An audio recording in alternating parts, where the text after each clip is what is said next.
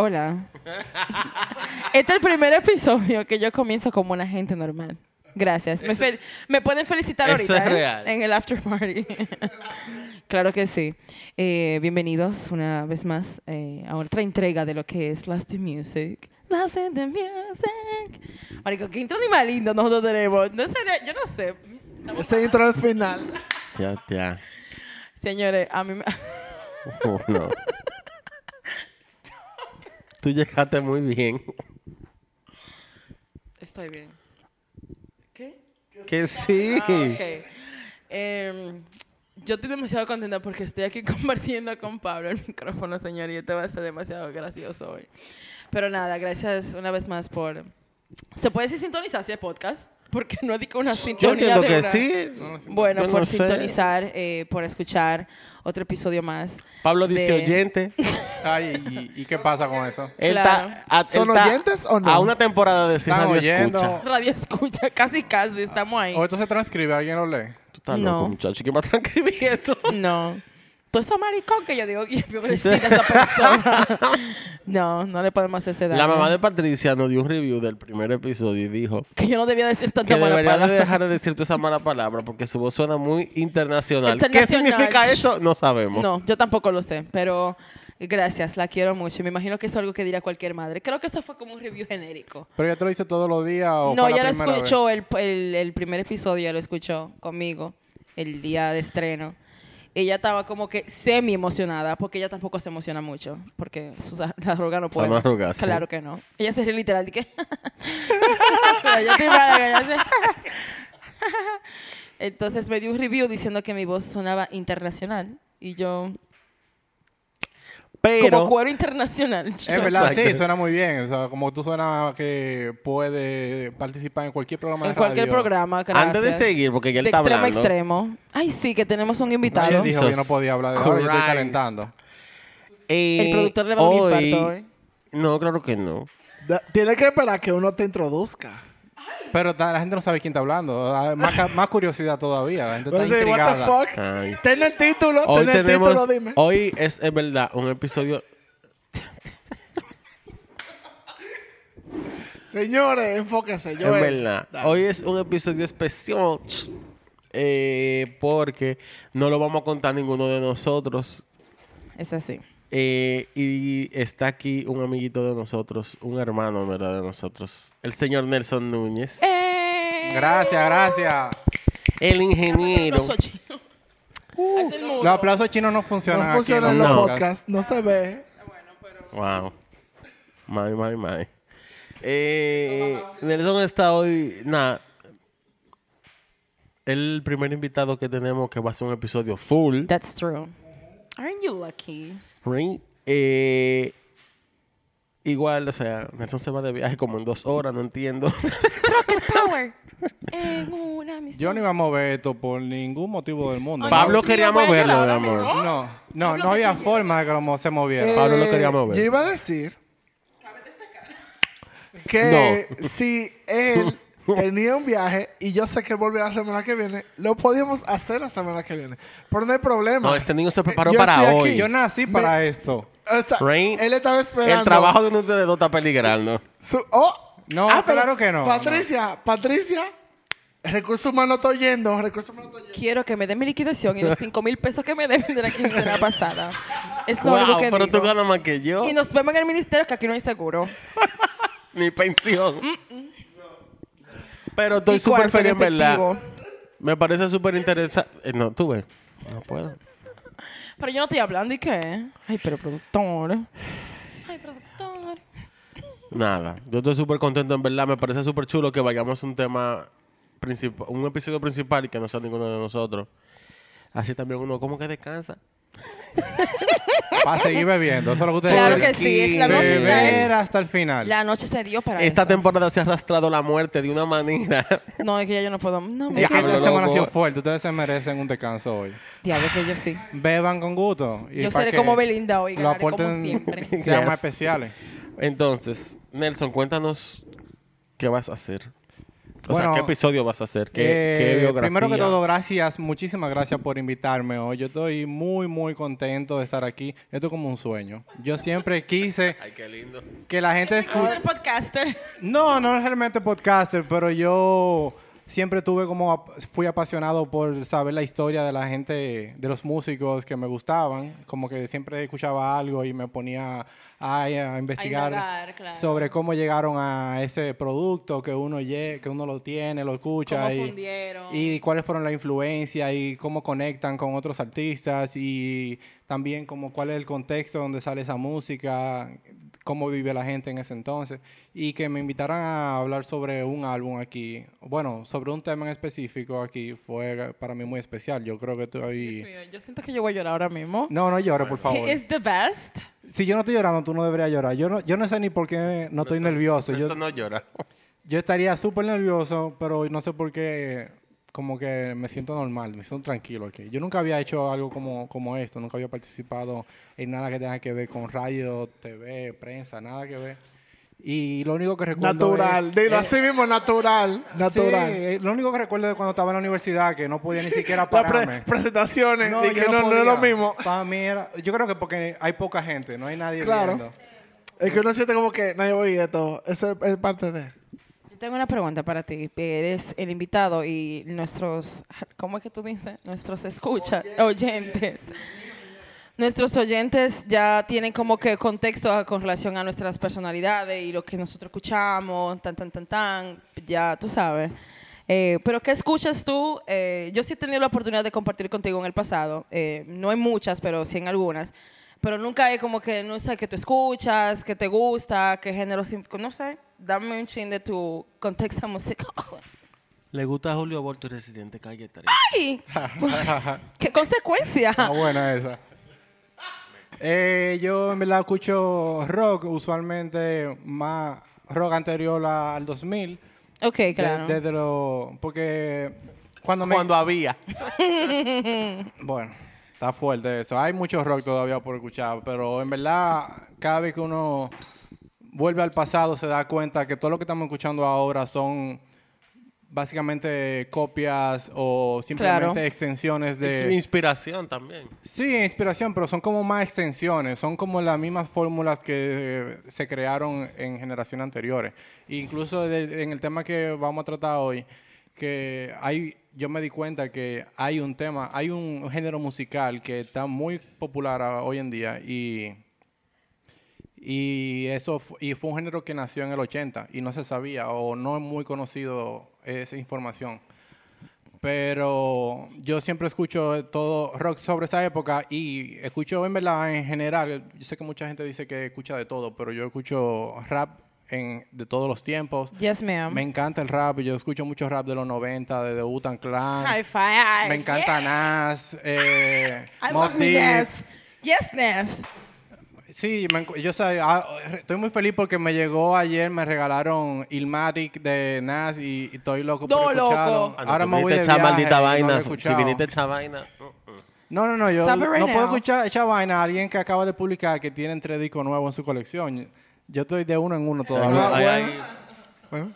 Es que yo era el productor y de una vez se, se monta de que No, tú, pero me, tú me incluso, excusas. con, por ejemplo, con Nelson, oyendo música, en la época que vivíamos juntos también, hay muchas vainas que yo oigo por él.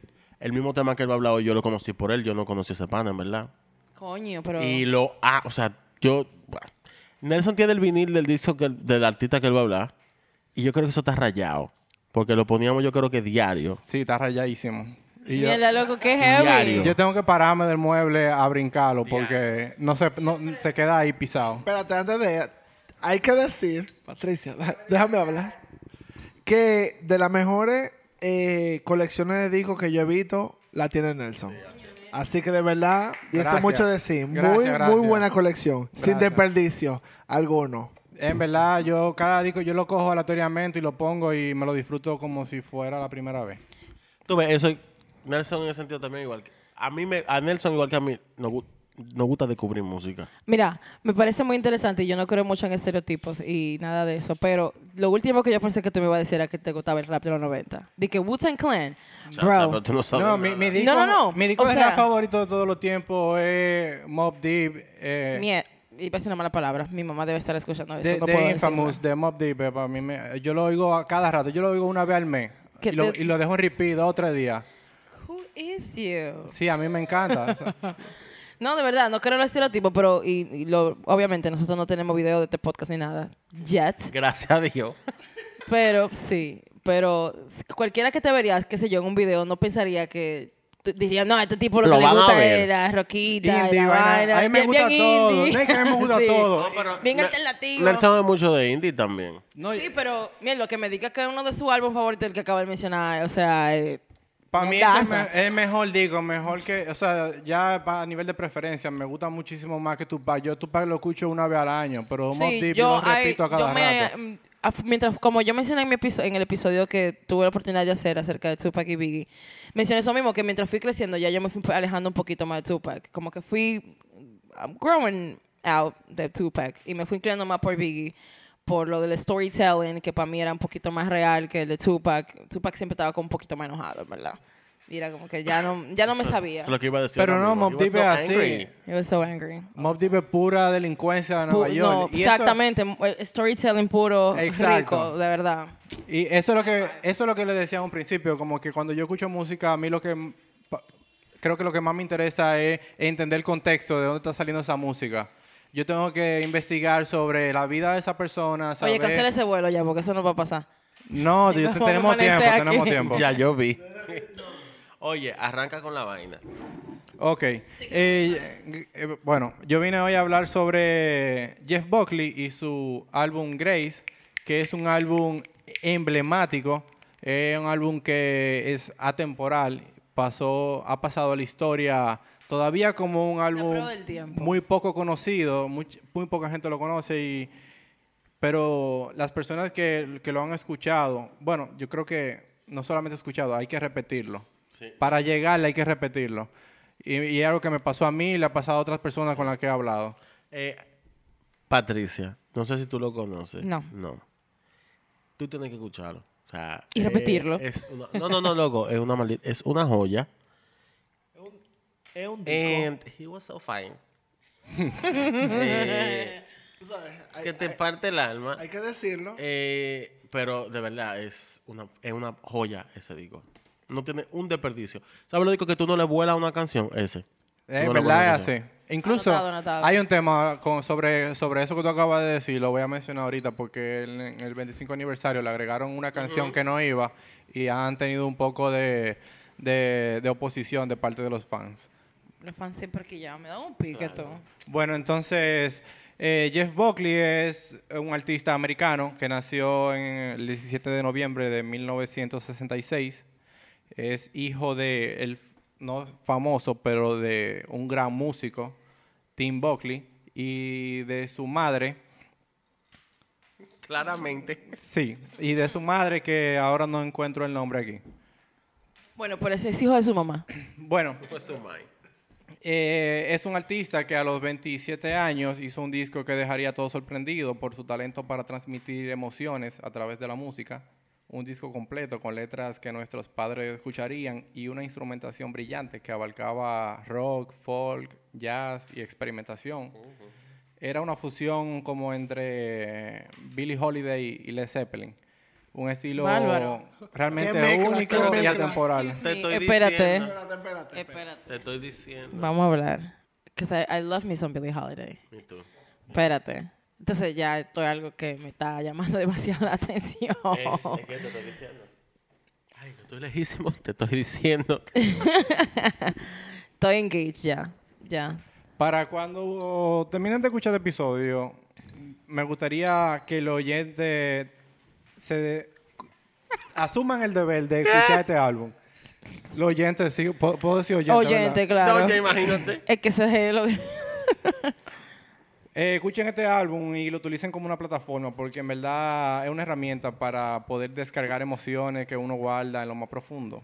Y emociones que uno va olvidando y de lo bonito que es sentir y de cómo conectar con las personas. Jeff siempre quiso que el público lo usara como un medio para eso mismo, para comunicar sentimientos, conectar con las personas que le rodean, con quien interactuamos, porque él siempre fue más como una persona análoga sobre compartir, vivir el, el día a día, vivir como a un paso más lento. No tuvo nunca se- eh, quien, es, quien lee su biografía y, y investiga sobre su, su vida, se va a dar cuenta que él trató de respetar los tiempos para su carrera. Siempre fue muy pausado para todo lo que hizo en su, vida musical. Eh, Este era el concepto del álbum en general, mostrar su alma como al desnudo para abrir las puertas de la percepción y que nosotros nos atrevamos a ser como más vulnerables también, conectar con todo el mundo, aunque sea por momentos muy breves. Recordamos, recordando, recordarnos de nuestra gran capacidad de diferenciar emociones y caracterizarlas para poder comunicarnos mejor. Eh, Jeff Buckley nació y fue criado también en Anaheim. eh, vivió con su madre y su padrastro y un hermanastro también. Durante su infancia le llamaban Scott Moorhead por su, por su padrastro, que era apellido, apellidos Moorhead, apellido Moorhead, mientras que su madre estudió música clásica y tocaba el piano y el cello, su padrastro le introdujo a, bandas de rock como Led Zeppelin, Queen, The Who y Pink Floyd.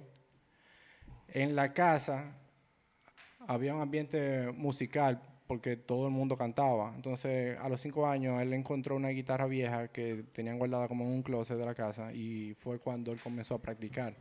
Más adelante ya se vio atraído al rock progresivo y sentía gran afinidad por bandas como Rush, Genesis y Yes. Rush, bandaza.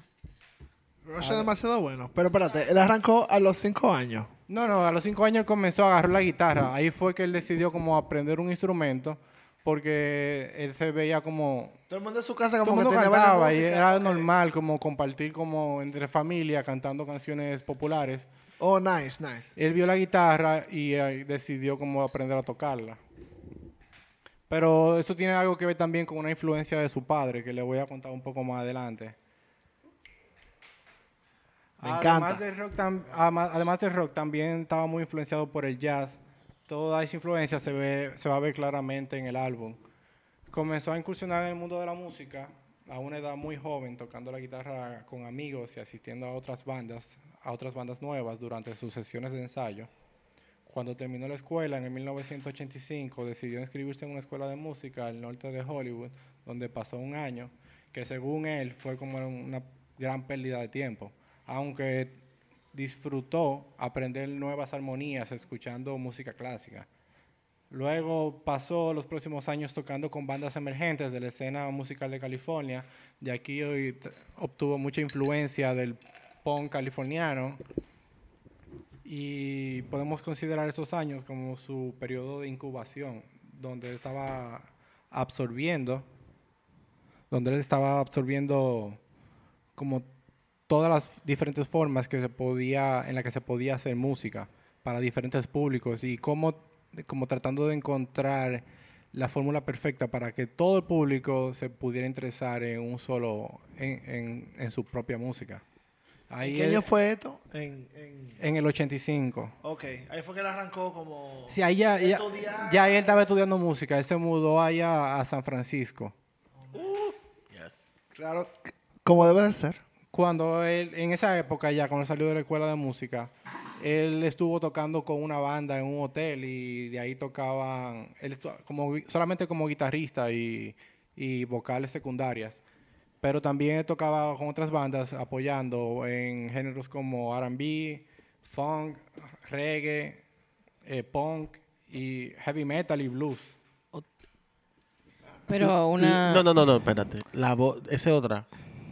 La voz que tenía, o sea, era una, era una cosa espectacular. Pero completo, to- todo, todo lo... Loco, la voz todo. de ese tipo. Que tú cantas todo. No, no, no. Era- Él tenía un talento que todavía no había desarrollado y era un talento básicamente heredado. Es algo sorprendente porque el, pa- el papá tenía una voz espectacular, podía jugar, el papá daba clase de, de, de, de cómo cantar, o sea, era un Ser el coach vocal. No, no, no, él daba cátedra cuando cantaba, te digo, él no daba clase Ok, literalmente. ok. Gary, lo cogí literal. El papá... Él oígame ahí, te voy a hablar. Eh, el papá de él, la- para hacer una- un pequeño paréntesis, era Tim Buckley, que es un cantante de los 60, de en una época donde lo que más se escuchaba era folk. Todavía eh, el rock no estaba tan desarrollado, no era tan popular. Apenas los Beatles, Rolling Stones, eh, Led Zeppelin, The Who, todo eso estaban haciendo y no habían alcanzado todavía la meca, o sea, la- la- al punto donde llegarían. Y el folk era todavía lo que estaba presidiendo esa época. Ah, había- hay que como ubicarse un poco a nivel de generaciones de cómo el rock va cambiando por estilos. Va evolucionando mucho de, Claro. de cómo. Yo voy a de dejar este porque se lo voy a entregar a Nelson. Mira, estamos aquí, culo. Yo estoy mala. Muy bien, Nelson. Te he invitado para menudo. Gracias, gracias. Entonces, este señor lo que empezó haciendo folk y rápidamente, de- bueno, él sacó como nueve álbums, pero después del tercero ya él fue cambiando de género. Fue, Ese fue el papá. Sí, el papá, Tim Buckley. Él pasó de folk a folk rock, incluye- amplió la banda y cambió un poco el estilo.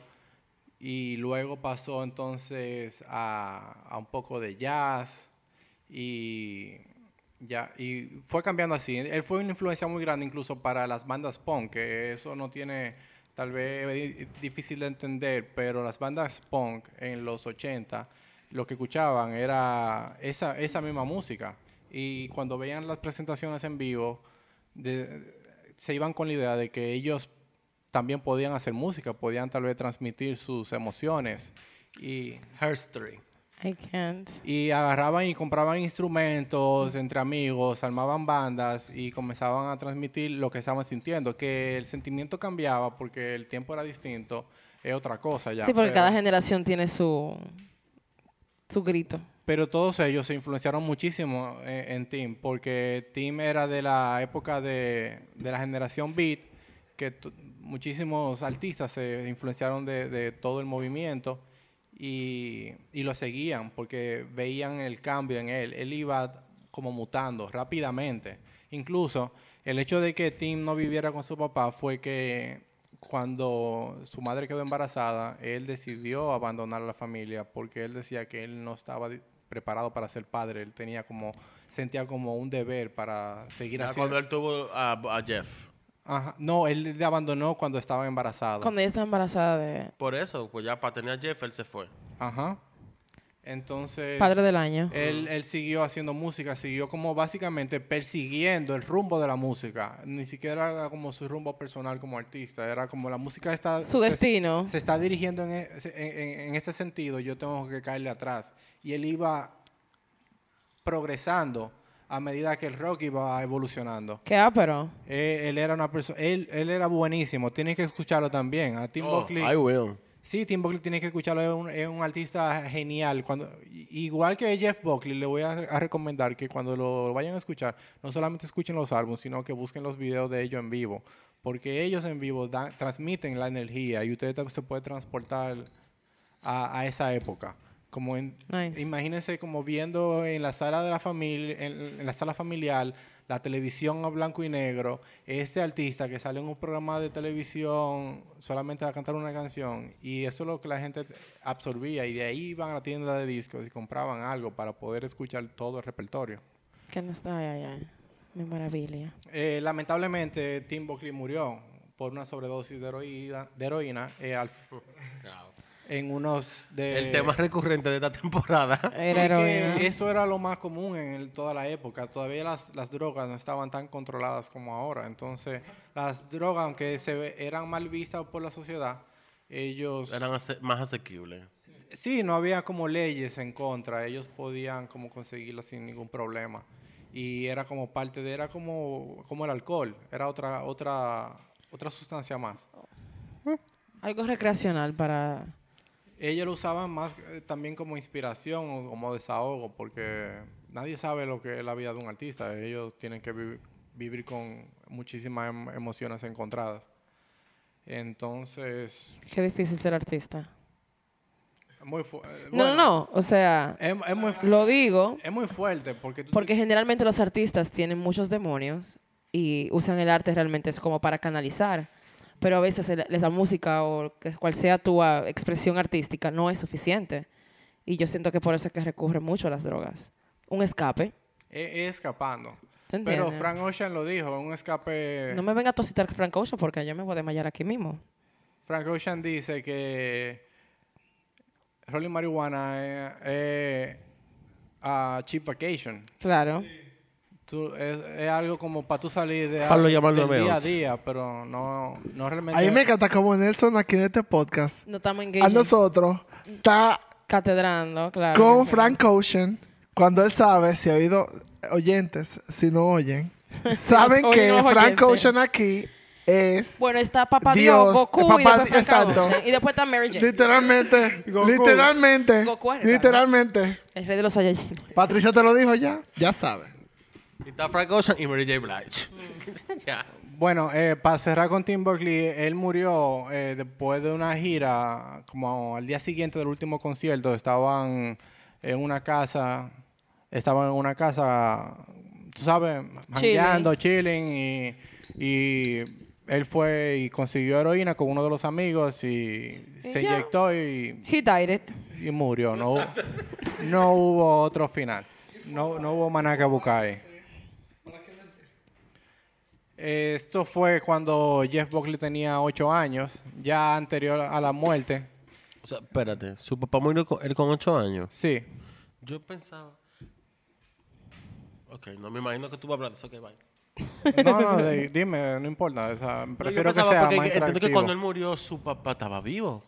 O fue el padrastro que estaba como en el medio con algo. No, su padrastro probablemente. Ah.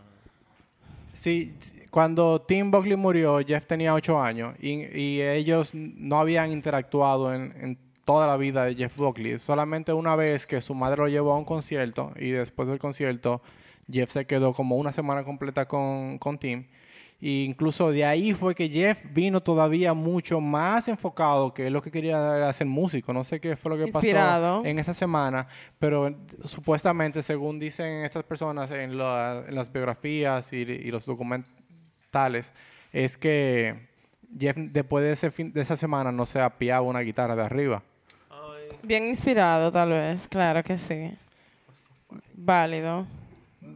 En- entonces, en esa época, después que salió de la escuela de música, él estuvo tocando durante un tiempo con diferentes bandas. Es- eh, aparecen videos de él tocando en clubs y bares de California. Eh, música que no tiene nada que ver con lo que después, después él haría como artista, porque eran como géneros mucho más pesados, punk, hardcore y cosas así, porque eso era lo que estaba sonando en California.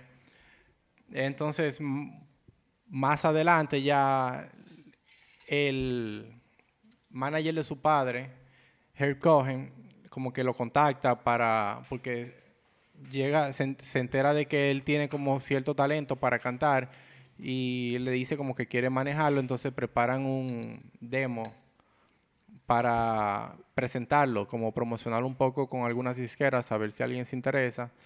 Y al poco tiempo se organiza Sorry, estamos, estamos viendo Señores, fotos no, de Jeff. disculpen, de- no quiero interrumpirte ni nada, pero es que yo nunca había visto una foto del, de Jeff. Hello. I'm sorry, I'm thirsty. Eh, El tipo, el tipo está, el tipo estaba bien. buenísimo, ya tú lo bien. puedes decir tranquilo. yo lo voy a decir si tú no lo quieres decir. ¿Tocayo de tu esposo? Sí. Está bien ahí. El muerto y el vivo, los dos me gustan.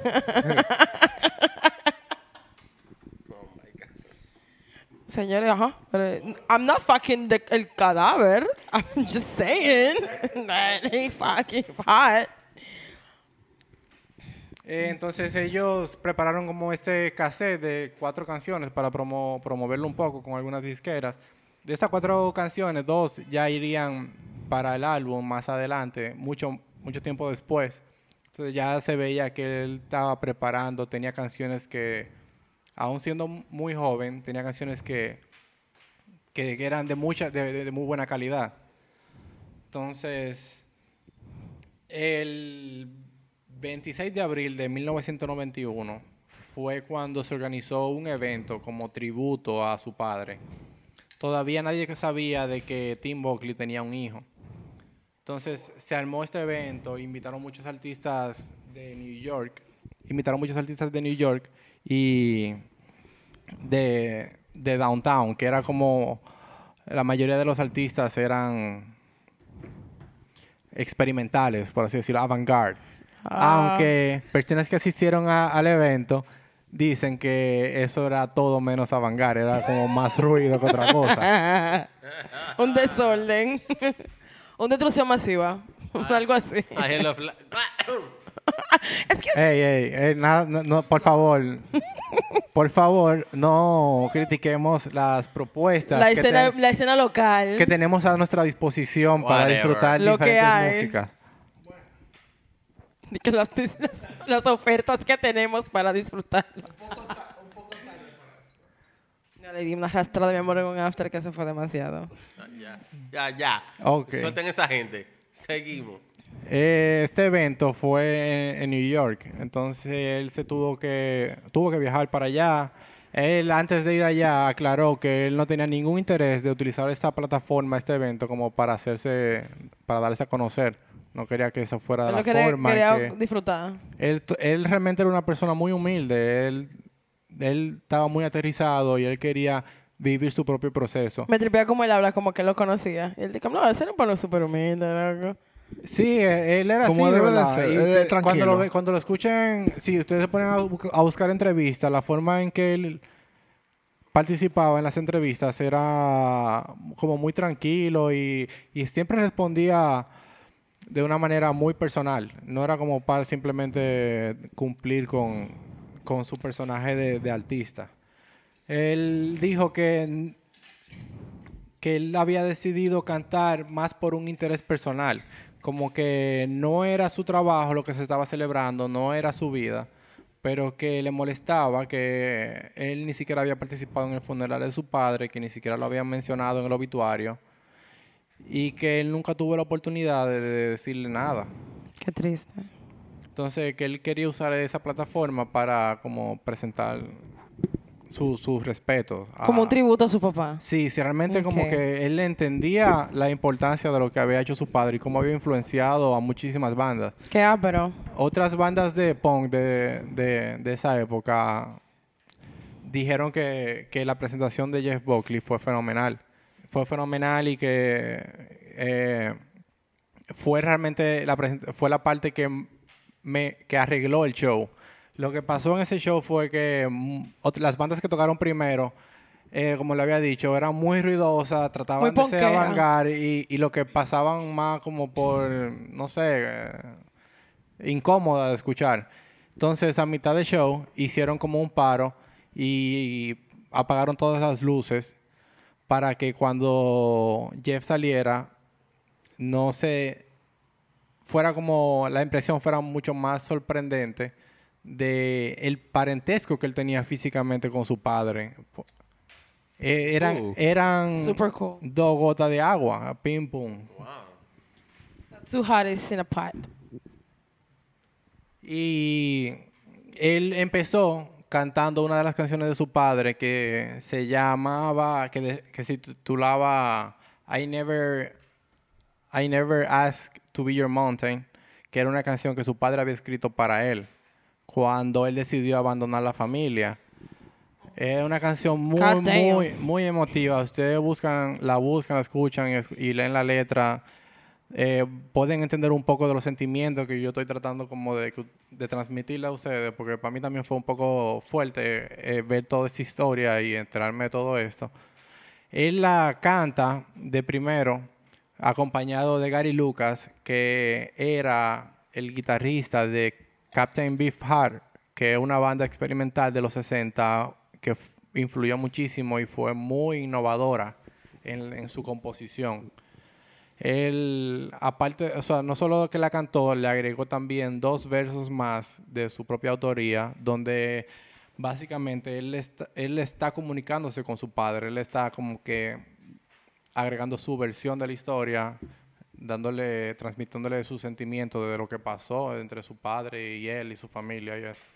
Eh, la presentación de él tuvo como muy, muy buena aceptación del público, que, que la mayoría eran artistas de diferentes como áreas, era, había muchos pintores, habían eh, cantantes, músicos, habían escritores y todo el mundo después de la presentación se acercó a él como a decirle, tú sabes, que conocían a su padre, que estaban muy felices de verlo a él cantando y que estaban muy sorpre- estaban sorprendidos. Conozco de- a tu papá. Ah, yo no. Realmente eso era, eso era lo que él decía. Específicamente eso él decía, es que bueno que tú lo conociste, yo no lo conocí. No supe nada de él. Diablo, esa está súper triste, viejo. Tú ves, Peri como yo. Yes. Eh, después de ahí, eh, par- aparentemente muchísimas personas de, de disqueras, algunas personas de disqueras le, le pasaban tarjetas, como que para que se pusiera en contacto, porque el talento era algo que no se podía esconder. eh, había, No se se po- podía negar. a- había, había futuro en su carrera musical. La voz de ese tigre. era una cosa Hay gente que Nada- para ser estrellas. Nada ¿eh? más la voz. Eso no te estoy diciendo tú, o sea, leer lo que él escribió. Le- perdón, leer lo que él escribió. O sea, eh, eh, wow.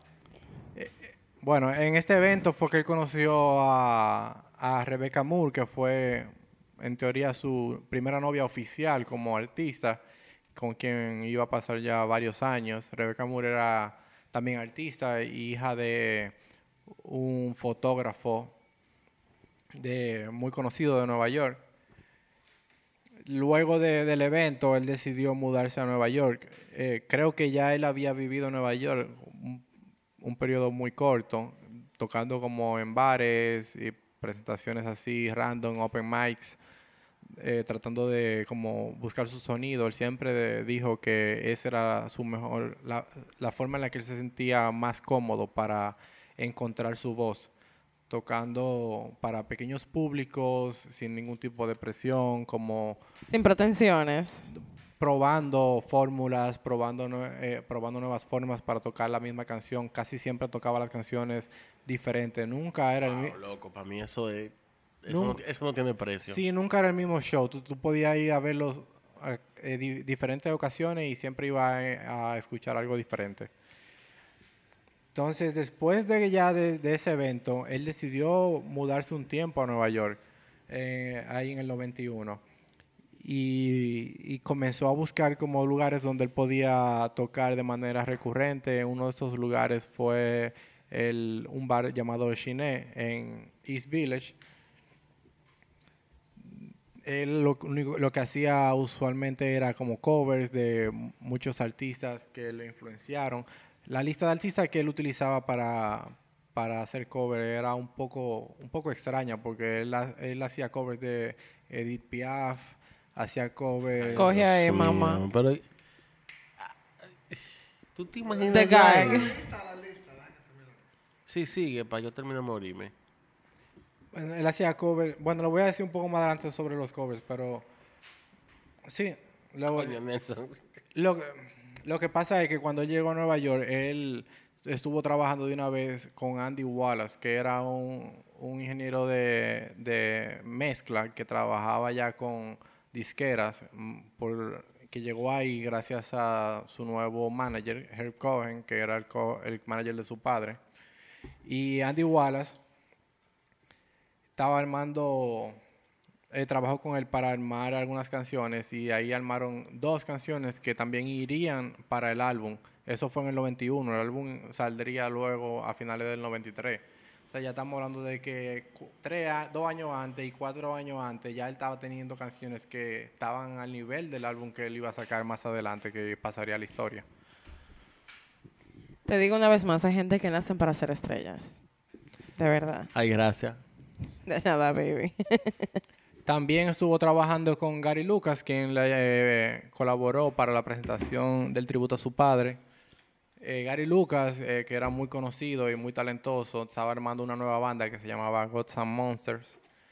La banda le encantó la participación, la participación de Jeff Buckley, principalmente por su voz, porque ellos lo que estaban buscando era un vocalista.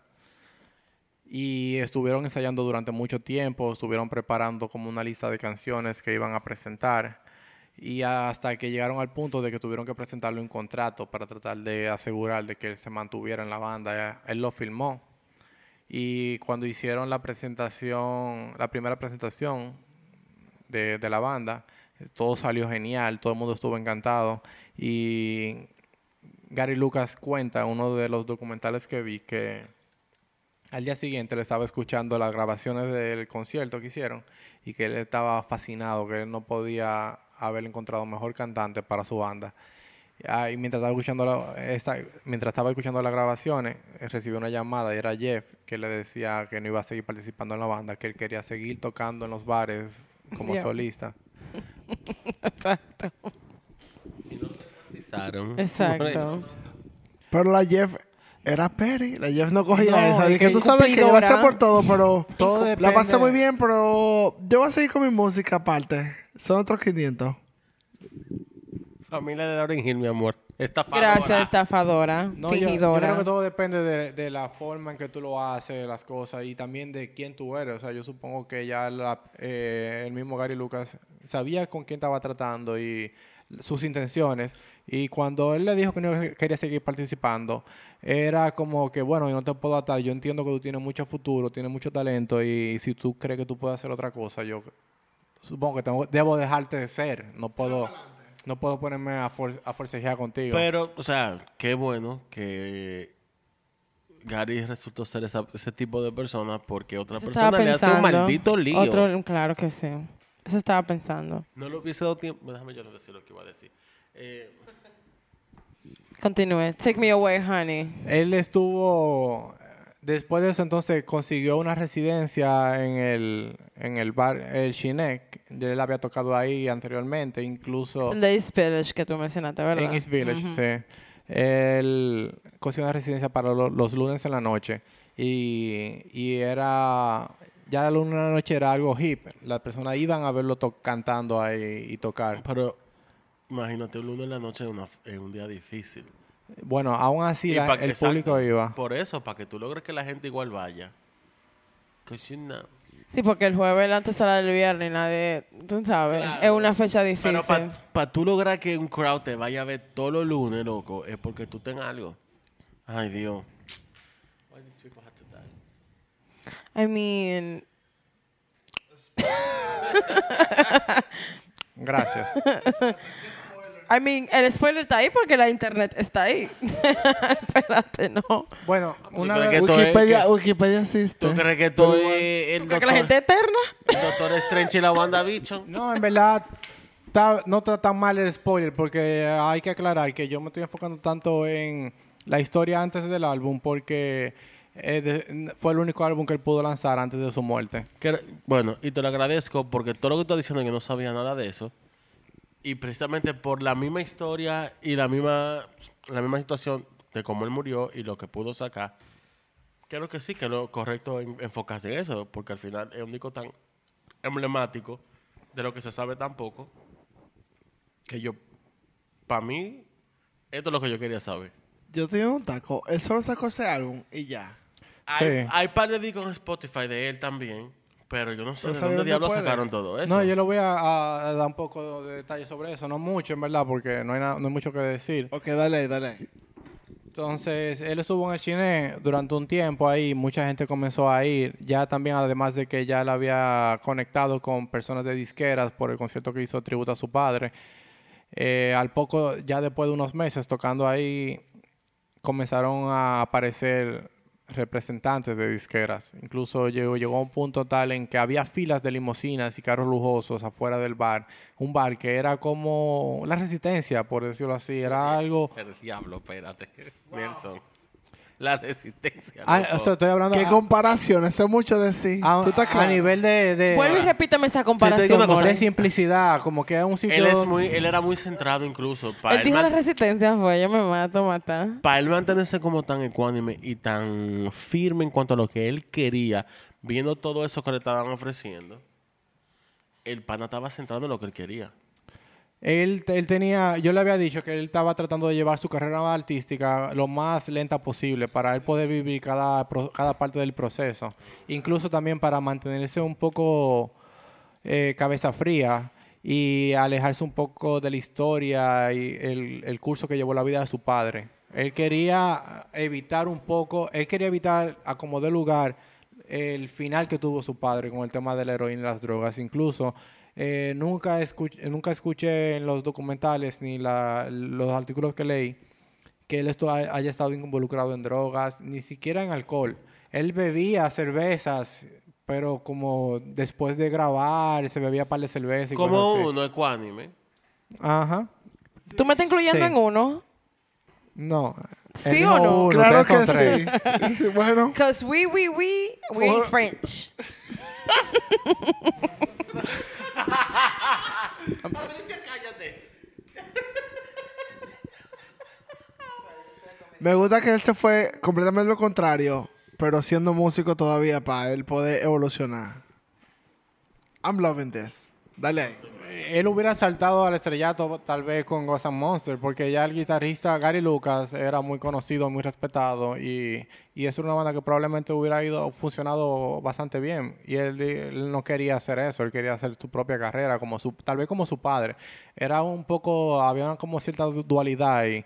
Era, yo quiero ser como mi padre, pero al mismo tiempo no quiero ser como él. O sea, yo quiero como que sacar lo mejor de él solamente, no... Como mi padre, Todo. pero sin droga. O sea, Exacto. el talento sin los problemas. Lo que quiere decir, como que Sin, los- sin sus errores. exacto, sin los errores que él pasó, exacto.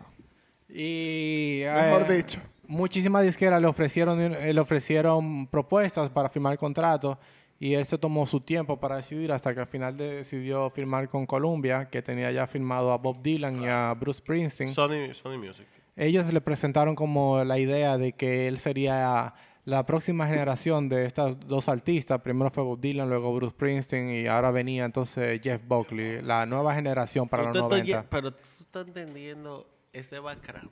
La comparación, eso es mucho decir, ¿verdad? Porque de Bob Dylan De Bob Dylan Springsteen. y Springsteen The Boss. Mariquín, no. y Buckley, en verdad. Y viéndolo ahora en hindsight, o sea, ya viéndolo ahora, Totalmente. completamente, completamente se ve. Eso era lo que iba a pasar. Esto fue como ya, ya tenía un año viviendo en Nueva York y, y ya como que entendía un poco el, el- cómo era el, el negocio de la, de la industria de la música. Entonces firmó con Columbia por un millón de dólares para grabar tres discos y después de ahí comenzó entonces lo que era la preparación del álbum, aunque esa, la, pre- la preparación inicial se retrasó un poco porque él mismo no estaba preparado como a nivel personal, como no se sentía como en el nivel de ya lanzar su propio disco, él todavía...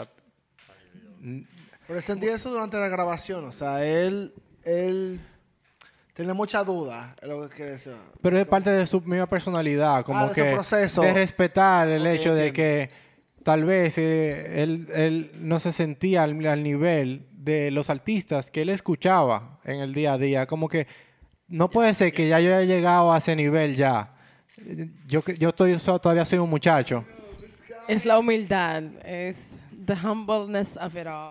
Get the Kleenex. Incluso eh, la, la disquera estuvo presionándole muchísimo porque todavía la disquera ni siquiera sabía lo que él iba a hacer. La, la disquera no sabía si él iba a hacer de que un full band. Él no tenía banda. Todo esto que yo le he contado era él solo con su guitarra, tocaba y atraía al público. Entonces la, la disquera no sabía si él iba a una- un proyecto experimental, si iba a hacer un proyecto con una banda completa, si iba a ser algo ya sea eh, y tuvieron presionándole mucho hasta que ya él no, ya tenía habían pasado varios meses desde que firmó y lo, lo jalaron para que entonces ya comenzara a presentar una propuesta. Y de ahí, eh, él se tomó, en dos meses, él reunió una banda de gente random que había conocido de que, en la calle.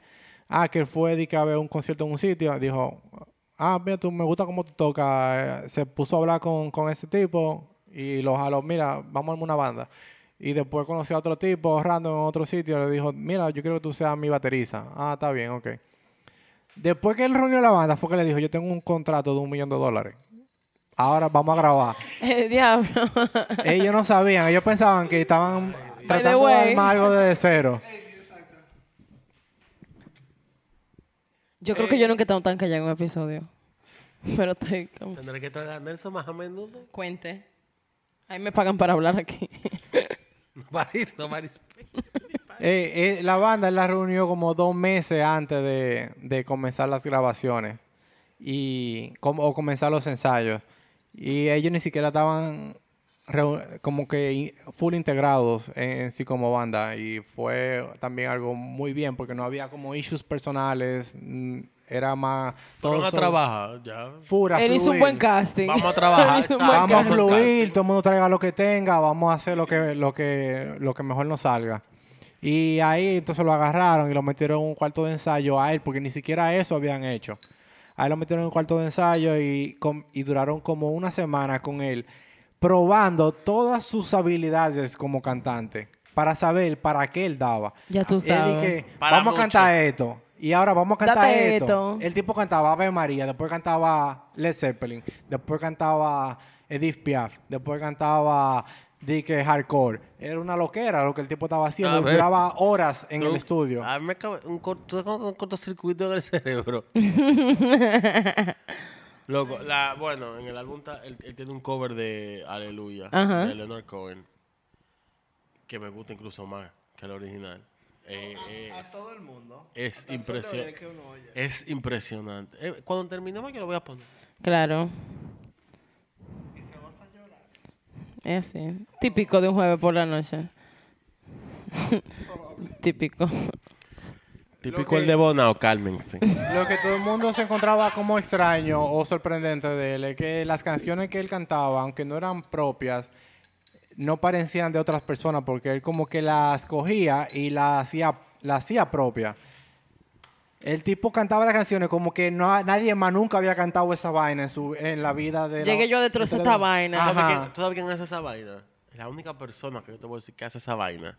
Pablo sabe quién yo voy a decir. El único que para mí hace eso es James Blake. Bueno, James, que es muy duro. Yo no sabía que él hacía covers de otra Él, otra tiene un, él sacó un EP en la pandemia con siete covers. Está Stevie Wonder, está Billie Eilish, está eh, hasta uno de Beyoncé. Pero de verdad, la, fo- la forma que él hace esa vaina, tú te quedas como que mierda. Esas canciones son de él. Son No de hay- él. no Tú crees que son de él totalmente. La, la de Billie Eilish, que When the Party's Over, tú la oyes. Y yo, la- cuando yo lo oí la primera vez, yo dije como que así es que tú haces un cover que suena mejor que el original. Para mí, el único que ahora mismo hace ese tipo de vaina con los covers es James Blake. James Blake es muy, es muy talentoso. A mí me encanta todo lo que él Él hace. es muy bueno, en verdad. Tiene su propio estilo, él sabe elegir las canciones, todo como que Tiene fluye muy tremenda bien. voz, o sea, él... Por ese comentario, para mí el único que ahora, para mí, perdón, el único que hace ahora mismo ese tipo de cosas, hasta a mí me van a quitar el trabajo.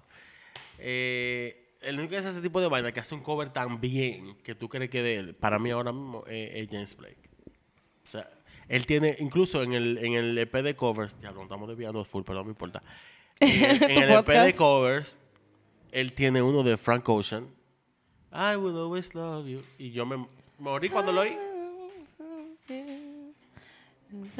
Continúe. Perdón. Durísima esa Gracias, gracias.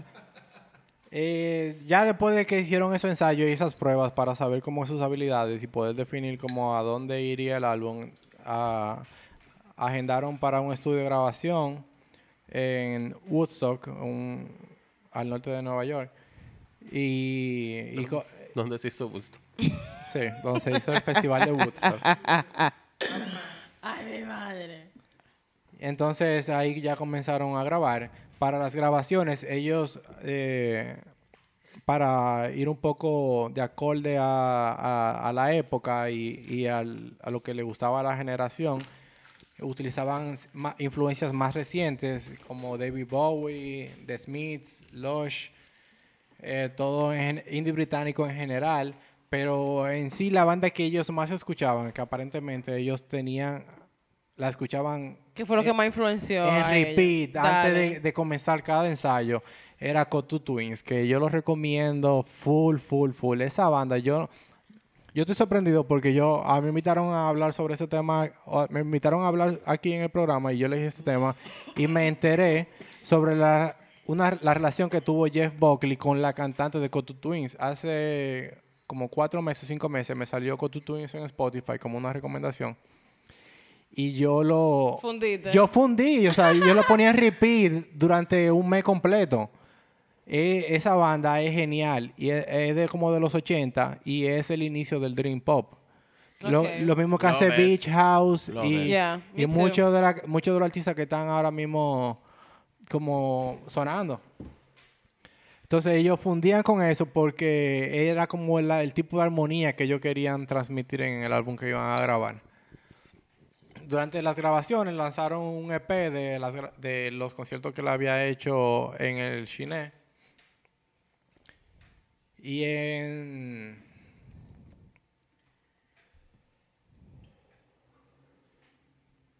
Ok. Entonces ellos grabaron el álbum allá en Woodstock. Duraron seis semanas grabando. No hay mucha como que información sobre Tú sabes lo fucking icónico que lo grabaron. en fucking Eso es lo que estaba Woodstock, pensando. Yo estaba diciendo que en seis semanas. Eh, eh, si, ustedes se ponen a investigar sobre los álbumes que más les gustan, usualmente están grabados en ciudades muy extrañas. O sea, los, Sí. los estudios más emblemáticos Sí, están en lugares random de Estados Unidos. Eh, ellos grabaron durante seis semanas y, y fue como un proceso, por decir, como muy juguetón. Todo fue como muy abierto a que ellos Algo relajado. Sí, relajado en todos los sentidos. Ellos jugaban con instrumentos. Ellos trataban de que el álbum no fuera simplemente los instrumentos básicos, sino que ellos jugaban con sus instrumentos y agregaban sonidos extras que se le ocurrían en el momento simplemente para ambientar las canciones. Aperísimo. Entonces, de, cuando grabaron el álbum, el- coordinaron un- una pequeña gira como, con Jeff Buckley para Europa, como solista, como lo hacía en el Chine, para ir haciendo como una pequeña Yo he visto presentaciones en programa de él en Europa. En Alemania vi uno, creo. Pero creo que esas son ya después de que salió el álbum. Estas no, todavía no habían salido. Lo que pasa es que... Era como una introducción al mercado, más o menos. Sí, porque en Nueva York ya la gente lo conocía porque en Estados Unidos no lo conocían, en Nueva York lo conocían porque él tenía esa presentación ahí en el Chine y se había En corrido la voz. Entonces lo mandaron a Europa para hacer un- como correr un poco la voz de que iba a salir un álbum.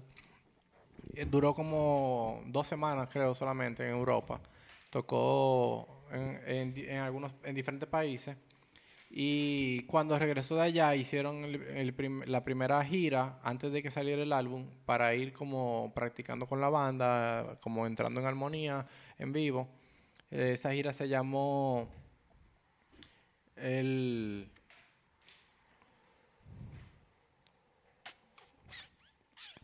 El gecko. Estaba por aquí. Ok, esa gira comenzó en junio de 1994 y se llamó el Peyote Radio Theater Tour. Peyote, he said. What? No fui yo que escuché mal, ¿verdad? Peyote no, para que la gente Radio vaya a pensar que yo soy una drogadista. Yo, no- yo realmente a mí me da mucha curiosidad el título de esa gira porque ah, como no se habla sobre nada de drogas en cuanto a su historia, que Eso, eh, él escribe lo que eso fue un chiste interno de algo.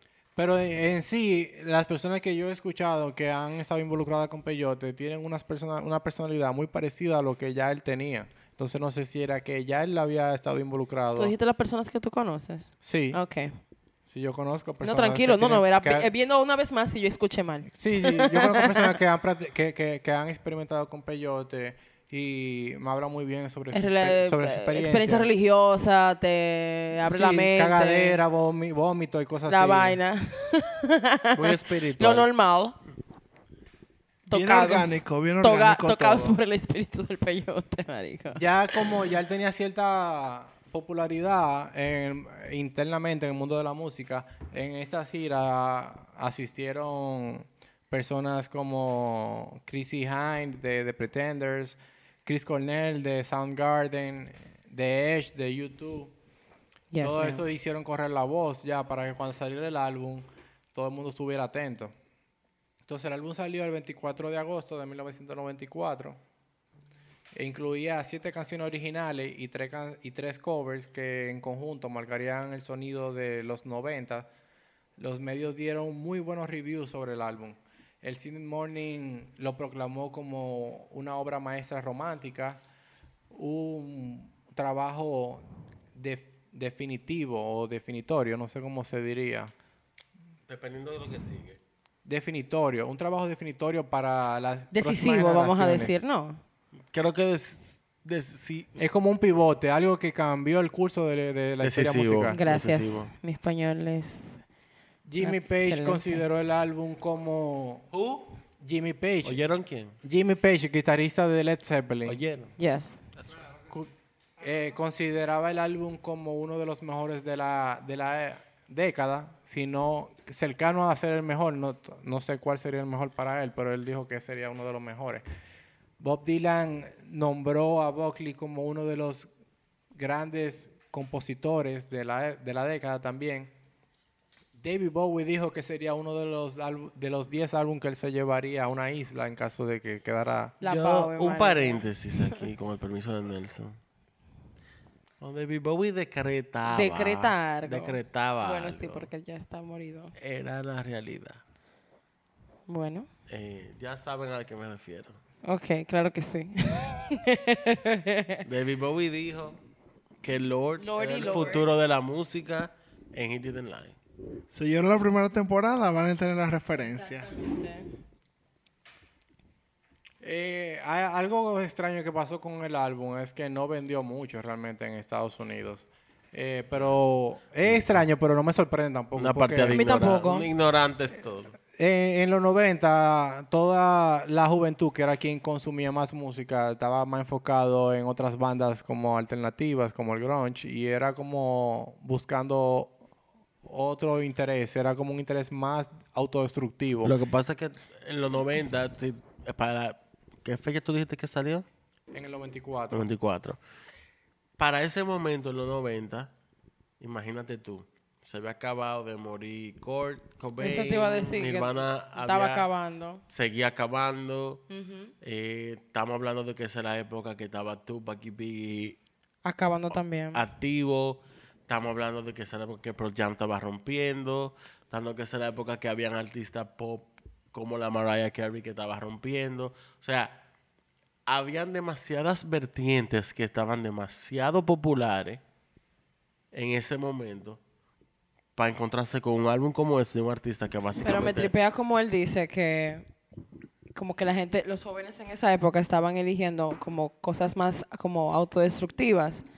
Porque no solamente en eso, no solamente como grunge y eso, sino incluso también el hip hop era súper delincuentón. O sea, era, era gangster rap, que así era que se le llamaba en ese tiempo. Es lo que y te digo, era como... Eran los era muy violento. eran los dos extremos. O era súper fresa O era súper o era violento. súper violento. Claro. No, no había realmente como... Un punto medio. pa- o- o el interés no era la música en sí, era como... Era como el sentimiento de que me quiero, quiero matar, quiero destruir, anarquía, la versión, Pero, claro. ni, pero ni, siquiera era el, nacimiento de todo ese pensamiento anarquista. Todo eso nació en el 80. Y Claro, pero ahora está arrastrándose y queda como que estos Primero, lo estaban cono- vestigios. lo estaba conociendo otra generación. claro. Ay, ay Dios, It's okay. Estamos en vivo, muy. Pero fue Patricia. Eh, Ay, cústame. Fue por el otro hoyo. Disculpe. estaba conociendo otra generación. Y hasta a mí esta idea se me fue de todo porque Patricia del Diablo. Que no fui yo, que fue el otro hoyo. Wow. Qué perla. Mi mamá va a escuchar este episodio, mi amor. Entonces, de los artistas medios que se estaban oyendo, o sea, entre, entre como la, la do- la do- los dos extremos los dos extremos vertientes que acabamos de mencionar, lo que se oía ya eran artistas que estaban súper consagrados. El mismo Bob Dylan, el mismo Bruce Springsteen, los dos que lo había mencionado ahorita. Sí. Eh, los que estaba oyendo artistas consagrados en esa época, Share y vaina así, que estaban como en el medio de los dos extremos. Era- es cuánto. Eh, este, eh, Jeff Buckley en general lo que estaba tratando era de poner la música sobre todo, sobre su misma imagen personal como artista, o sobre lo que él quería. Él estaba tratando de que simplemente el álbum fuera perfecto. Él no, él no, él no tenía que ver con, con ninguna moda, ninguna popularidad. Él, él hizo un álbum que, influ- que incluía muchísimos géneros musicales. Y, También con eso mismo, eh, perdón, yo leí de lo único que yo sé de Jeff Buckley, o sea, hasta que tú me presentaste el, el álbum, en verdad, era que el pana ni quería tener su cara eh, presentado, o sea, era como que, que mi música hable por mí. Como que lo que estaba enfocado era de que literalmente que esto es lo que se muestre, lo que yo quiero decir y mi eso que, que es lo que él quería transmitir era literalmente eso. Me, encan- me encanta que tú digas eso porque en una entrevista que le hicieron a él, le preguntan como que cuál es su interés realmente detrás de su carrera musical y él dice exactamente eso. Él dice, yo no quisiera que la gente me conozca por mi nombre, por mi cara, por mi cuerpo, por quién yo soy. Yo quiero que la gente venga a escuchar la música y punto. Y la música que yo canto puede ser mía o puede ser de otro artista. Yo lo que canto es lo que yo considero que es lo mejor para la noche. Un músico de verdad, que no le importaba esa vaina.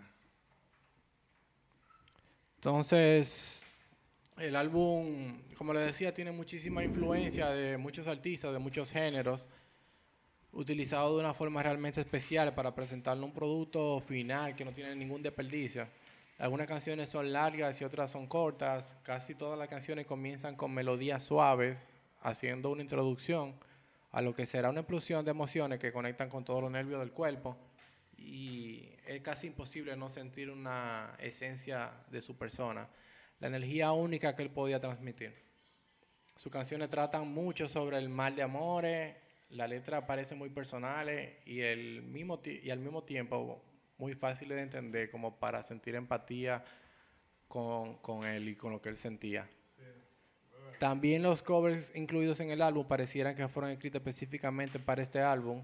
Es impresionante cómo Sí. después de haberle hecho tributo a tantos artistas de diferentes géneros durante todo su periodo de incubación, este haya elegido tres canciones que realmente complementan el álbum.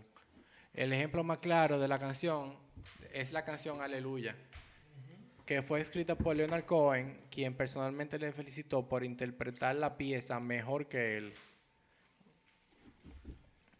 Que hasta el sol de hoy, cuando la gente Yo hace muero. cover de Aleluya, le hahace cover a Jeff Buckley. No, Excepto los cristianos que le escribieron para ellos y, Ah, y es otra es- cosa. eh, Son otros 500.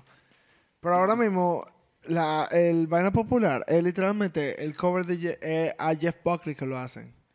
Claro, porque lo que pasa es que Jeff Buckley escuchó esta canción por primera vez mientras estaba en casa de una amiga en New York que le pidió que le cuidara a su gato.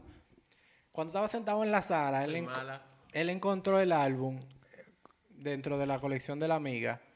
Y eh, bueno, era un álbum homenaje a Leonard Cohen y decidió escucharlo. Y eh, en ese álbum sale una versión un poco diferente de la original, cantada por John Cale. Más adelante, el escritor en una entrevista se lo, se lo encuentra y le dice, hey, hiciste un cover de Leonard Cohen. Esa fue una canción muy buena que, para incluir en el álbum. Y Jeff le respondió, yo nunca he escuchado la versión de Leonard Cohen. Yo canté una canción de John Cale. Imagínate tú. Ya tú sabes. Qué Por dicha. eso es que las, la- la ver- las covers que hacen despu- después de él son más parecidas a las de Jeff Buckley y no a la original. Imagine hacer una canción que venga un tipo y la haga mejor que tú y que los covers que vengan en generaciones no sea a ti que le hiciste, sea al otro pana. Catfish. Yo, quiero incluir, agregar como una nota personal aquí y sobre este álbum y es que ya me lo habían recomendado anteriormente y yo lo escuché, incluso escuché la canción de Aleluya, pero vamos a decir que yo no estaba preparado para ese tipo de música en ese momento. Eh, uno tiene que también entender que la música llega a uno cuando uno más la necesita. Coño, yo qué, qué duro ese comentario. This bitch is preaching. Claro que sí, porque a veces, incluso me ha pasado con muchas canciones eh, y muchos álbumes, ¿verdad? Que álbumes, álbumes, eh, que a lo mejor tú, ta- tú lo oyes cuando eres un adolescente, que me pasó mucho, porque en la adolescencia es que uno experimenta mucho con música y tú oyes casi de todo para ver, así mismo como con tu personalidad, ver qué encaja, ver qué te gusta. Y después tú te haces adulto y tú lo escuchas de nuevo y tú dices, Mierda, pero esto no tiene nada que ver con lo que yo pensaba hace A mí 10 ha años. sido un proceso tan evolutivo. Loco, de verdad, la no música para mí eh, totalmente evoluciona conmigo, de verdad que sí. Una gente que me conoció a los 14 y me conoce ahora se queda, se desmaya. Sí, que vaina. totalmente, claro que sí. Este, Buen comentario, viejo. este álbum yo- no, no le puse nada de atención de- al principio. Y, y fue hasta que alguien me lo regaló en vinil, creo que fue para mi cumpleaños, algo así. Fue un viejo amigo. Qué fino. Y, y ahí ya yo tuve que entonces poner atención porque cuando yo pongo los vinilos en la casa, yo como que usualmente me siento con un trago y Ay, pero mi amor, pero santuario.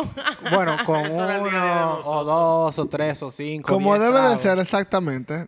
Y, no, y celebro ese ritual, claro Exacto. que sí. y entonces ahí fue que ya yo básicamente como conecté con la armonía que él había alcanzado como en, en el álbum completo. Porque si tú lo escuchas por canciones tal vez no sea lo mismo.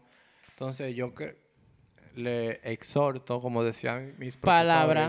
profesores, que lo, lo escuchen y después lo repitan de nuevo. Y no solamente en el carro, porque en el carro uno está como que distraído Sí. con muchas cosas. En la casa. Distraído no manejando. Cuidando tu vida. Como que se toman el tiempo en la casa, se pongan un audífono cualquiera, puede ser unos headphones o unos earphones y como que cierren los ojos y nada más escuchen el álbum de principio a fin y van a poder conectar con lo que él está diciendo. Son muchas canciones muy profundas realmente y no son que hablan sobre, no le van a ayudar a ustedes de que a, a descubrir el porqué de la vida, sino que le van a ayudar a conectar con sentimientos que han tenido desde la adolescencia sobre amores que murieron, relaciones con amigos y todo lo demás. Creta. Ah, Ah. perdón. Eh, bueno, Bueno, sí, sí perdón. incluso, Para que lo sepa. incluso Aleluya lo que hace es que abre una puerta que no sea solamente algo personal e o, de relaciones con, ot- con, con interpersonales, sino que también es un tema sobre entender un poco sobre la vida y, y- y como que para ayudarse a, a, a- a coger nuevos ánimos. No, y la aleluya de Jeff Buckley en verdad es fullmente una canción espiritual sin hablar de Dios. O sea, Sí. es una canción que tú, tú la entiendes y tú te espiritualizas de, de cómo tú hablar de eso. O sea, que precisamente es lo que debería ser. O sea, Exactamente. hay Esa que siempre es- abogar por ser más Ese espiritual cover, que porque la canción es- es- es como una espiritualidad terrenal. Exactamente. Claro, estamos fundiendo, loco. ¿Y qué fue lo que me echaste en el trago? Te fui ahora, ellos. ¿Y qué? El Rufy de Courtney Love. Eh, no me llega un rufío aquí. Eh, tras el álbum, tras, tras el lanzamiento del álbum, hicieron una gira por Europa porque en Estados Unidos todavía no, en Estados Unidos no estaban como que Populares. recibiendo bien el álbum, no se, no se estaba vendiendo. En Europa sí. En verdad no me sorprende. eh, A, a mí me encanta mucho, me, me gusta mucho más, en resumen, las bandas europeas que las americanas. Como que tienen como otra onda. Más sustancia algunas veces. Sí, exactamente. Me gusta mucho más eh, escuchar las letras de, de esas bandas. Sí, I agree. Totalmente de acuerdo con él. Ellos hicieron varias, eh, hicieron una gira de una vez después del lanzamiento del álbum que incluyó Reino Unido, Escandinavia, Alemania y Francia. Luego en octubre hicieron ya como una gira por Estados Unidos y Canadá, tocando en varias ciudades de ambos países. Y luego volvieron a Europa. Ellos básicamente después del álbum se enfocaron mucho en Europa, en Asia y en Australia, que fueron los países que mejor les recibieron. Eh, en el álbum incluye, bueno, ya como para ir cerrando un poco, el álbum tiene 10 canciones que le había mencionado. Comienza como Yo Pin, que es una canción que trata sobre un sueño que él tuvo, sobre como una pasión sobre una mujer negra. No, no sé si, o sea, ya no, yo tengo como detalles sobre eh, la inspiración de cada canción. eh. No quisiera como entrar a, a abarcar mucho sobre cada uno porque ya vamos un poco lejos sobre el tema. Pero Grace El álbum se... Bueno, ¿sabes que hasta ahora no hemos mencionado el nombre del álbum? El álbum se llama Grace.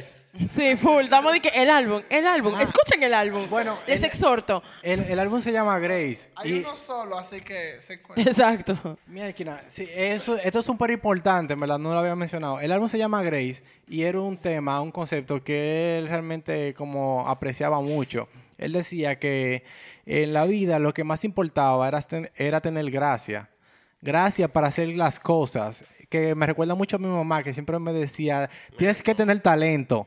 Talento para hacer las cosas. Es Ponle decir, talento a las cosas que tú haces, si yo, muchacho. Ponle si yo plomo. botaba un vaso en la mesa o algo, ella me decía, tienes que hacer las cosas con talento. Mi mamá también. ¿Qué es lo que pasa con esa generación tan tóxica, Jesús? Yo, yo me recordé mucho a mi mamá ahora cuando, cuando, cuando escuché a, a Jeff como hablando sobre el concepto del álbum. Él decía que, que en la vida hay que tener gracia, porque la gracia era lo que te permitía Claro que sí. manejarte de, de la mejor manera algo. posible. Mi ahora, ahora que tú dices una frase que tu mamá te menciona y está hablando de, del todo el contexto, de las inspiraciones y todo eso de Jeff, eh, mi mamá dice mucho una frase que es hay que honrar a lo que te honra. Loco, el pana de verdad.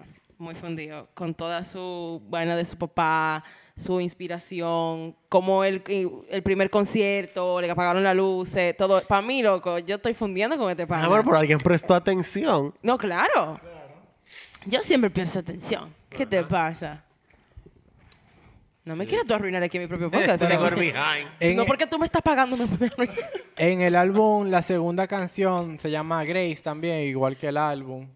Y la canción trata sobre no temer a nada ni a nadie, ningún hombre o mujer, ni a la guerra, ni a las armas, ni flechas que apunten hacia tu corazón por otras personas, porque al final hay alguien que te ama de verdad y que tú puedes alcanzar un estado real de gracia a través del amor de otra persona hacia ti.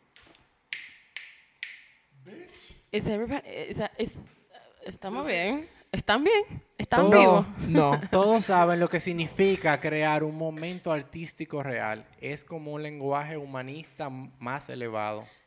Si pasas una noche haciendo el amor, entiendes exactamente lo que significa despojarte del ego en ese lugar, en ese momento, expresándote completamente sin palabras, Santo Cristo. colaborando en un momento que crea su propia energía y te inspira a continuar en una manera inimaginable. Esas son sus palabras en una entrevista.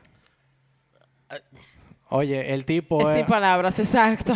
el tipo iba a otro nivel. Él, él iba bailando, cantando por un nivel mucho, mucho más superior al que nosotros. Vibrando alto, como diría mucha gente claro. hippie por ahí, vibrando alto.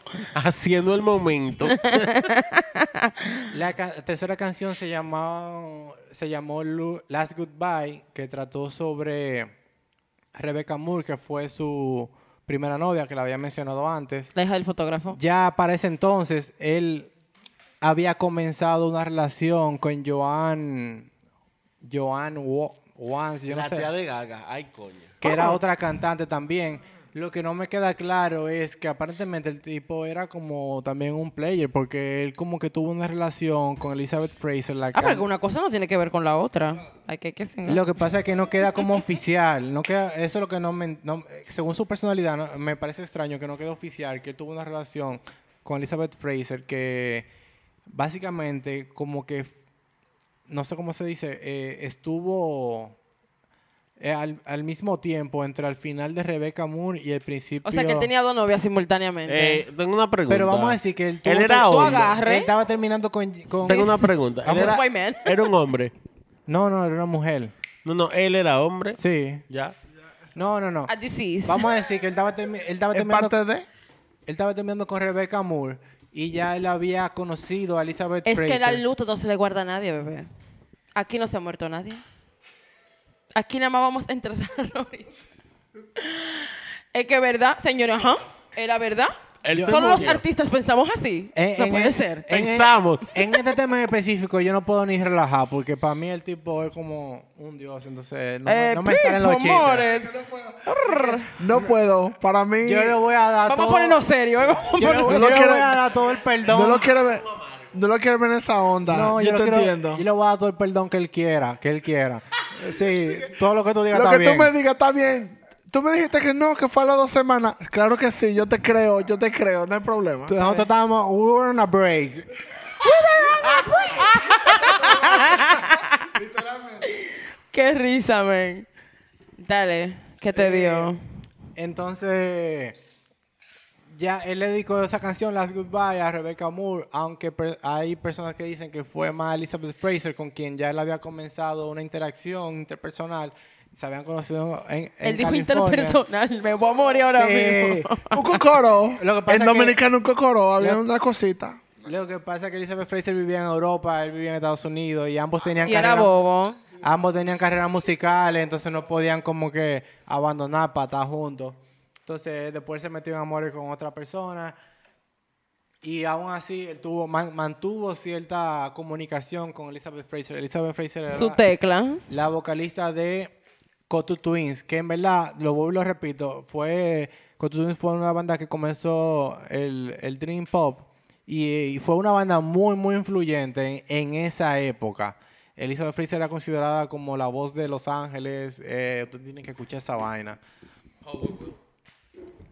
Luego de, de Last Goodbye sigue Aleluya, que ya le había, le había hablado un poco sobre eso, lo importante que fue esa canción y lo bien que lo hizo. Eh, luego siguen otras canciones que fueron cover como Lilac Wine y, y otras ahí. Entonces al final el álbum cierra con Dream Brother, que fue un cierre espectacular para el álbum. Eh, Básicamente tú puedes, terminas de escuchar Dream Brother y, y ni se dan cuenta que el álbum comienza de nuevo si lo ponen en repeat en Spotify. Eso es cierto. es como una fórmula perfecta para nunca salirse de Jeff Buckley. Eh, en teoría, ellos iban a poner otra canción que se llama. Bueno, según dicen, eh, el álbum iba a cerrar con una otra canción que él había escrito que se llama Forget Her, que es muy buena. Pero en una de las giras que hicieron de promoción en Europa, antes de que saliera el álbum, conoció a. o se comunicó con el guitarrista apellido Thing y le invitó a la banda y juntos hicieron la canción Dream Brother. No, hicieron la canción So Real y cambiaron Forget Her por So Real. Entonces Dream Brother quedó al final. Entonces que metieron So Real, que fue buenísima. Sí. So Real es genial, es muy pero tiene muchísimo sentimiento. Cuando lanza, después de que lanzaron el álbum, hicieron toda la gira y duraron dos años ah, promoviendo el álbum en giras por todo el mundo porque realmente no se estaba vendiendo. Es algo muy extraño. Entonces tuvieron que hacer muchas promociones porque él decía que él, en vez de, de venderse para que el álbum se, promocionara a través de programas de televisión o, eh, o películas, él quería convencer al público una persona a la vez. Entonces lo que prefirió fue hacer shows, presentaciones de la banda para que después de que la gente salga de la presentación se comprara el álbum si realmente le gustaba. Entonces yo vi en uno de los documentales que realmente la estaba pasando un poco feo en esas en esa gira porque a pesar de que él estaba siguiendo su sueño, él estaba muy alejado de lo que él conocía como una vida normal, cotidiana. Y eso ahí le, le trajo como una dualidad en cuanto a lo que él quería como artista y cómo él quería vivir su vida. Cuando regresó, entonces ya tenía la presión de que tenía que lanzar un próximo álbum porque ya tenía, había pasado dos años desde el primer álbum Y estaba en contrato. estaba en contrato, tenía que sacar Claro. eso full. Y no había tenido el chance o el espacio de sentarse a componer. Además de que él tenía, estaba, tenía la costumbre de componer en los shows que le daba como solista. Y él no había tenido eso mucho tiempo. Cuando regresó tenía una serie de canciones que no estaba convencido. Eh, trabajó con el vocalista de la banda Television, que la recomiendo también. También tiene un álbum muy bueno de los 80. Eh, para que produjera el álbum, eh, grabaron varias canciones que iban a conformar lo que sería el, el próximo álbum, que se iba a titular My Sweetheart the Drunk. Y la banda no estaba muy conforme realmente con el sonido que el productor estaba logra que estaba dirigiendo y luego de varias conversaciones decidieron como que dejarlo ir y volver a llamar a Andy Wallace, que fue quien produjo el primer álbum. Y programaron, entonces agendaron un estudio en Memphis, que era donde ya él estaba residiendo después de la gira. Ya en Memphis él había decidido, él quería seguir tocando como solista, como lo había hecho al principio, porque él decía que era, esa era su fuente de inspiración, tocar las canciones sin ningún tipo de composición para jugar con ellas y ver cómo, cuál era la fórmula que mejor le, le encajaba a cada canción. Entonces, la, con la presión de la disquera y el tiempo que había pasado, él no, no se sentía tranquilo. Muchas personas que, que lo conocían, yo estuve leyendo un blog de una persona que había grabado en el mismo estudio que él en el primer álbum, que de ahí era que lo conocía, no era que eran amigos, pero lo conocía. Decía que, que cuando regresó de la gira era una persona completamente diferente. Incluso lo encontraba muy extraño, como que intranquilo, inquieto que no podía como concentrarse en una conversación, como que otra persona lo, lo, apoyó en ese comentario, como que habían narrado historias donde se lo encontraban en una fiesta o algo y el tipo no podía poner atención a lo que le estaban diciendo. Era como aquella persona que había estado en pausa, había tenido su vida en pausa durante dos años y de repente estaba tratando de vivir todo al máximo. Y al mismo, y, y, y Jeff lo que quería era como que seguir su carrera de la manera más espontánea y auténtica posible. No como con la presión de que tenía que sacar un álbum de éxitos, porque ya el primer álbum había sido muy Esa bueno. es la paradoja del artista. Sí, Y del artista bueno, porque la- cuando tú lo logras, entonces tú estás de que, bueno, yo nada más quería, yo nada más quería hacer lo mío. No era mi intención pegarme, pero mira loco que te digo. Y no eso, y lo puedo hacer otra vez, es como que eso no, no, no estamos en- no tam- no, esa no es la onda. Entonces ya llamaron a Andy Wallace, agendaron en Memphis, o- ellos estaban grabando allá en Memphis. Él se había quedado en Memphis, se había estado tocando allá en un bar local un día a la semana. Él se reunió con su manager y le, le le expresó a su manager su inquietud sobre lo que él estaba viviendo, que era como que no, no sabía sobre qué escribir, sobre qué él quería realmente incluir en el próximo álbum. El, álbum, el próximo álbum iba a ser muy diferente a Grace, iba a ser como mucho más activo, más acelerado, no iba a ser tan, tan, tan hermoso como el primero, era como que iba a tratar de conectar con sus raíces de, de las influencias que tuvo en los 80. Y antes de irse, como que aparentemente su manager le había dado unas palabras que lo habían tranquilizado un poco. Pero ya cuando la banda viajó para Memphis a grabar con él el álbum, de nuevo, con Andy Wallace como productor, ese mismo día él fue a comer algo con uno de los, de los roadies que le acompañaban en las giras. Y después de comer, o no sé si que no habían comido porque hubo un problema en el restaurante, de camino a la casa iban pasando por el río de Memphis y se pararon a apreciar el atardecer ahí, porque era un- aparentemente era como un paisaje muy bonito. Y ya caída la noche, Jeff, espontáneo al fin, decidió meterse al río a nadar mientras sonaba una canción No de me lo Led- diga. Sí, mon- sonaba una canción de Led Zeppelin, Whole Lotta Love, que ellos tenían un boombox ahí. Qué dico. Y él entró cantando, eh, todo, todo vestido, con zapatos, pantalones, camisa.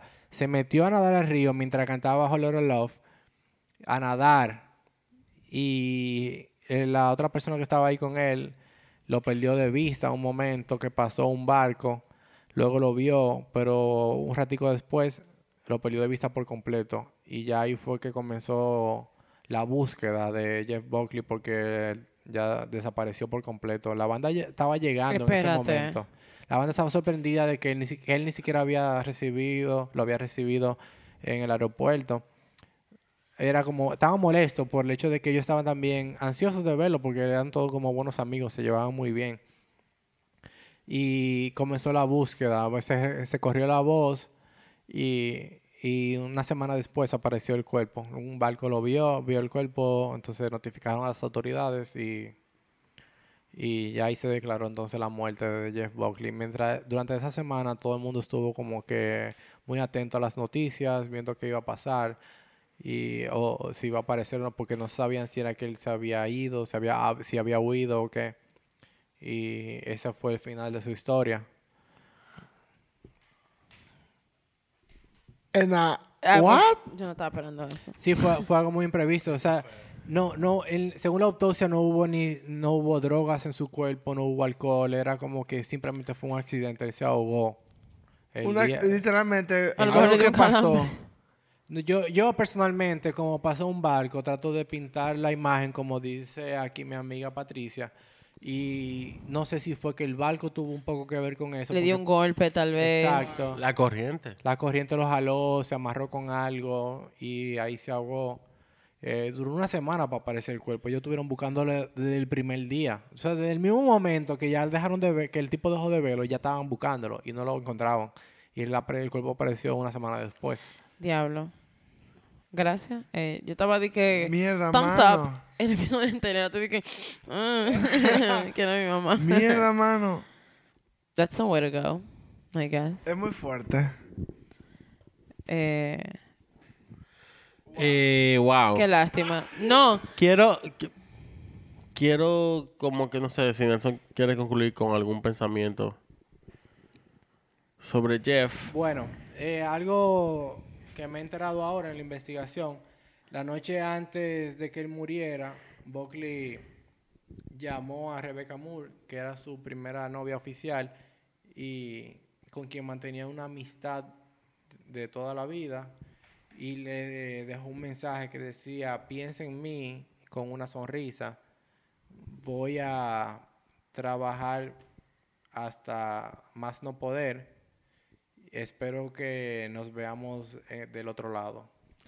excuse So, me. wait a minute.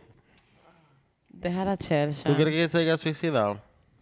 Eso es lo que se es lo que se dice, pero no hay indicios de eso porque él se ahogó. ¿Cómo tú te ahogas a propósito? Sí, hay gente que se ahoga a Hay propósito. gente que se ahoga a propósito. La poetisa Alfonsina se ahogó a propósito. Eh, Otra, otra información que me enteré de esto es que Elizabeth Fraser, que ya le mencioné, que han tenido una relación con él muy importante. Tienen que escuchar con tus the twins. twins, yeah, we know. Ok, Elizabeth, Elizabeth Fraser, la, el la misma noche que él se desapareció, recibió una llamada que le informaron sobre lo que estaba sucediendo y ella estaba reescribiendo la canción Teardrop de Massive Attack. No sé si la conocen, que fue Sí. la canción de, de el tema de la, de la serie House. Sí, sí, sí. Sí, claro. Esa canción, ella la escribió, la estaba escribiendo mientras, cuando recibió la llamada y al final terminó como que eh, direcciona- dirigiendo todo el sentido de la canción a lo que ella estaba Hacia sintiendo eso. después que se enteró de la desaparición de Jeff Buckley. Es una canción muy buena. Wow, pila de drama y, y alrededor. de- es atemporal completamente. Eh, no, tienen que escuchar también Teardrop y A Massive Attack. que, eh, son Marico, vamos a tener que hacer una maldita, maldita lista. Yo no sé, pero una, un una tarea. Me encanta, no, me gusta. Eh, yo... Wow. Yo quiero darle un aplauso. Quiero que sin sí. aplauso a Nelson. yo Loco, estoy qué episodio ni más súper lindo, contento viejo. con el episodio. Qué bello quedó. Excelente, excelente, de verdad. Gracias. mira cómo él se está riendo. Qué. Eh, claro. Qué Sí, yo soy eso y más. Yo estoy, yo estoy muy contento, señor, de verdad. Para mí esto es un sueño. Yo siempre quise como que...